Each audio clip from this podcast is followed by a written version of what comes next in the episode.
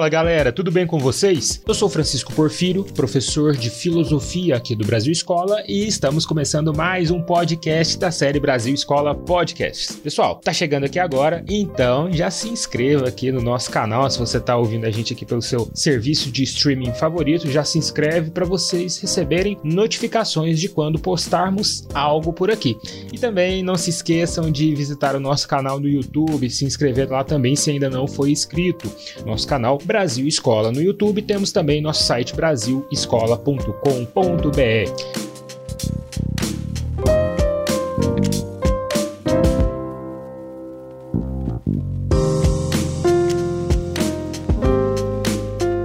Galerinha, hoje eu trouxe aqui para vocês cinco dicas preciosas, valiosas para compreendermos o pensamento de um dos principais teóricos do absolutismo, que foi Thomas Hobbes. Um pensador importante para compreender a teoria política, para compreender a política ocidental e para compreender a sua época, o seu período histórico. Também é um pensador que aparece com uma certa recorrência em provas, como a prova do Enem e até mesmo em alguns vestibulares. Portanto, essas dicas vão ajudar muito vocês. Antes de continuarmos, vamos falar um pouquinho sobre a vida do Thomas Hobbes. Thomas Hobbes foi um filósofo, teórico político e também teve alguma expressão dentro da matemática. Nascido na Inglaterra, ele é considerado um dos arautos do pensamento contratualista e também um dos principais teóricos do absolutismo na modernidade. Hobbes tinha uma grande proximidade com a família real em sua época na Inglaterra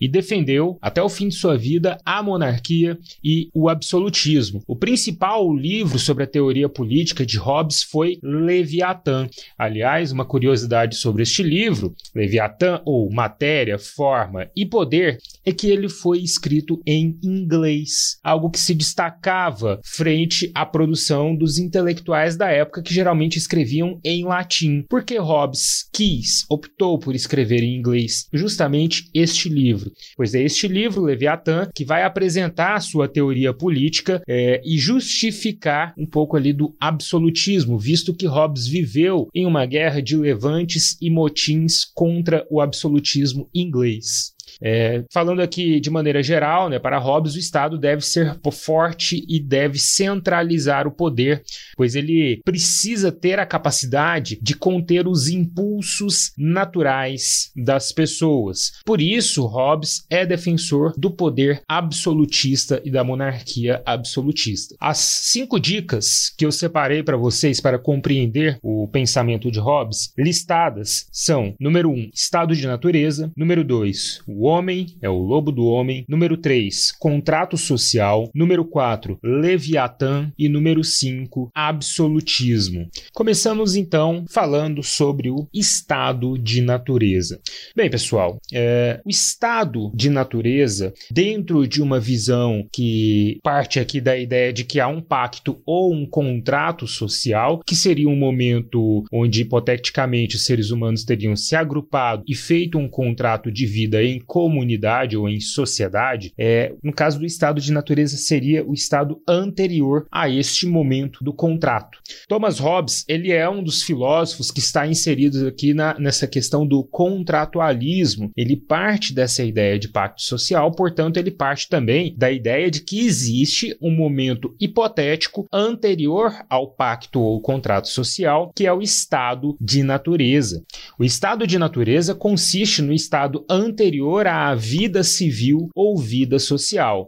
Nós podemos dizer que o estado de natureza ele existe no ser humano com o ser humano como uma espécie de animal, uma vida animalesca, sem regras, sem moral, sem lei civil, sem religião. O estado de natureza ele seria um estado, é, como alguns teóricos, como Rousseau diria, por exemplo, de extrema liberdade e até mesmo pureza moral. No entanto, Thomas Hobbes não compreende o estado de natureza natureza desta maneira. Segundo Hobbes, o estado de natureza humano ele existe como um momento de inaptidão natural para a vida social. O ser humano ele não está apto à vida social. Ele passa a viver em sociedade até mesmo para melhorar, para corrigir certas questões que o levam a viver com medo, porque o estado de natureza, segundo Hobbes, Thomas Hobbes, é o estado de caos, marcado por um estado de guerra de todos contra todos. Assim, entramos para a nossa segunda dica: o homem é o lobo do homem. Frase que, como repetida em latim em alguns trechos da obra que se destacam por estar escrita em inglês e colocada por intelectuais da época, seria homini lupus homini est.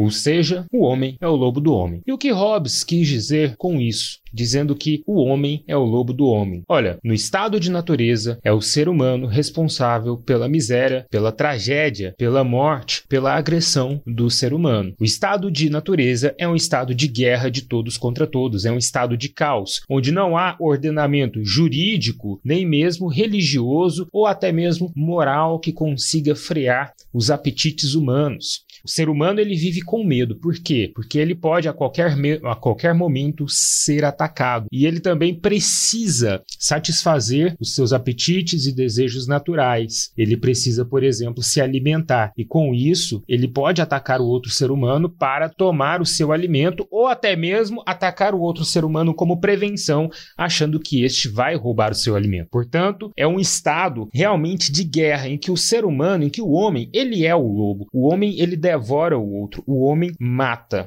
E para isso, a saída que Thomas Hobbes encontra é justamente a de formulação de um contrato social. E aí entramos na nossa terceira dica, o contrato social para Thomas Hobbes.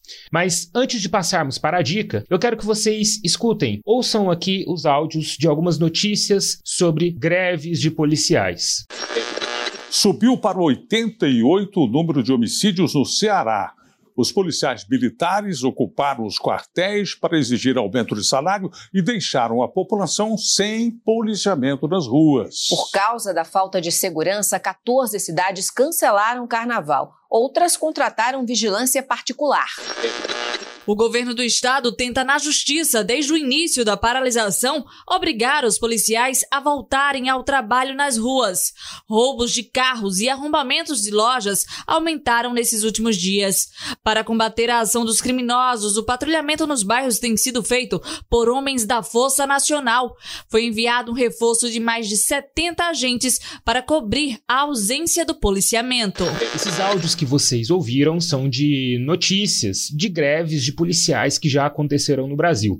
Greves, aliás, que já estão proibidas por algum tempo, né, por conta de experiências que tivemos no passado, é, justamente como essas, né, de greves de forças policiais que resultaram em um aumento expressivo e em curva exponencial da criminalidade nos locais onde a polícia ficou aquartelada, é, onde os policiais é, se recolheram e fizeram greve. Então nós percebemos que aumenta aumenta a criminalidade, aumenta o número de homicídios, aumenta o número de furtos e roubos. E algumas notícias interessantes, se vocês derem uma pesquisada, dão conta, inclusive, de saques praticados por pessoas comuns, que não eram criminosos antes daquela greve, mas que passam, a, que cometem ali delitos por perceberem que não há uma força policial vigilante. Então, o que, que isso mostra pra gente, pessoal? Mostra que o Estado, justamente o Estado civil, que é essa entidade proposta através, hipoteticamente, na história da filosofia contratualista, por um contrato social, é o responsável por refrear esse ser humano que, sem a presença deste Estado, acaba chegando ali no estágio de selvageria, de barbárie, né? o estado de guerra, de todos contra todos. Portanto, há uma necessidade expressa da afirmação aqui de um contrato social ou pacto social, que seria este acordo que colocaria início ao que chamamos de sociedade civil. Hipoteticamente, o contrato social seria este acordo que colocaria início, que daria início às leis, ao sistema jurídico, à política como organização legítima da cidade e a todas as, as leis né, e todas as regras do ordenamento moral e social que fazem com que o ser humano não dê vazão aos seus apetites naturais. Essas notícias de greves de policiais, por exemplo, elas nos mostram que o principal braço do Estado, que é esse braço armado, esse braço forte do Estado, tem uma importância aqui justamente por ser esta força capaz de refrear as pessoas e de colocar ali uma, um limite para as ações individuais. Isso representa muito fortemente o que Hobbes compreendia aqui como Estado, né? esse Estado forte, que deve ser forte. E este Estado forte, Thomas Hobbes representou através da figura do Leviatã. Nossa quarta dica é justamente essa, o Leviatã. Leviatã, que dá nome ao livro Leviatã ou Matéria, Forma e Poder de Thomas Hobbes, é a inspiração de uma palavra latina que indica uma criatura que aparece na Bíblia e aparece até mesmo em, em mitologias antigas, que seria uma espécie de, de criatura marinha, um monstro marítimo grande que, por ser grande e forte, protegia as criaturas menores, mais fracas, das outras criaturas maiores. Então o Leviatã ele é uma espécie de protetor dos fracos. Ele é um monstro grande, um peixe, né, grande que protege os peixes menores dos outros peixes maiores no mar. Há um simbolismo na escolha dessa palavra Leviatã para Hobbes, porque é justamente este Leviatã, né, o Estado, ou seja, aquele, aquela força maior que alia que a sociedade civil, o Estado civil, o corpo de leis, o monarca, né, afinal de contas, Hobbes está defendendo o absolutismo, o monarca, junto à igreja para compor todo, toda esta força estatal que vai colocar, que vai colocar os homens nos trilhos corretos aqui para a manutenção da sociedade. E isto nos leva diretamente à última dica, quinta e última dica. Hobbes era um absolutista. O que, que isso significa?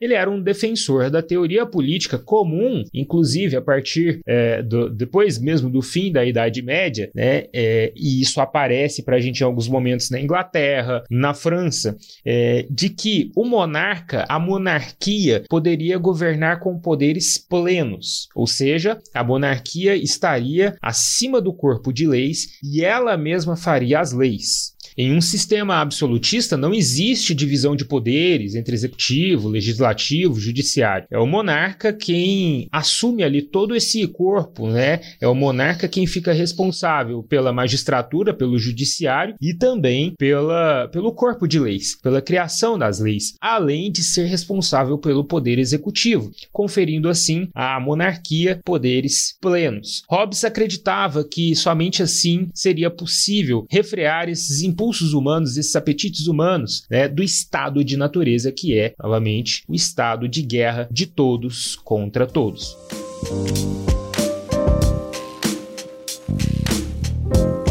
É isso aí, pessoal. Por hoje é só. Espero que vocês tenham gostado do nosso podcast. Espero que este podcast ajude vocês. Não deixem de conferir nossos materiais no brasilescola.com.br e nossas videoaulas no canal Brasil Escola no YouTube. Foi muito bom conversar com vocês e até a próxima. Valeu!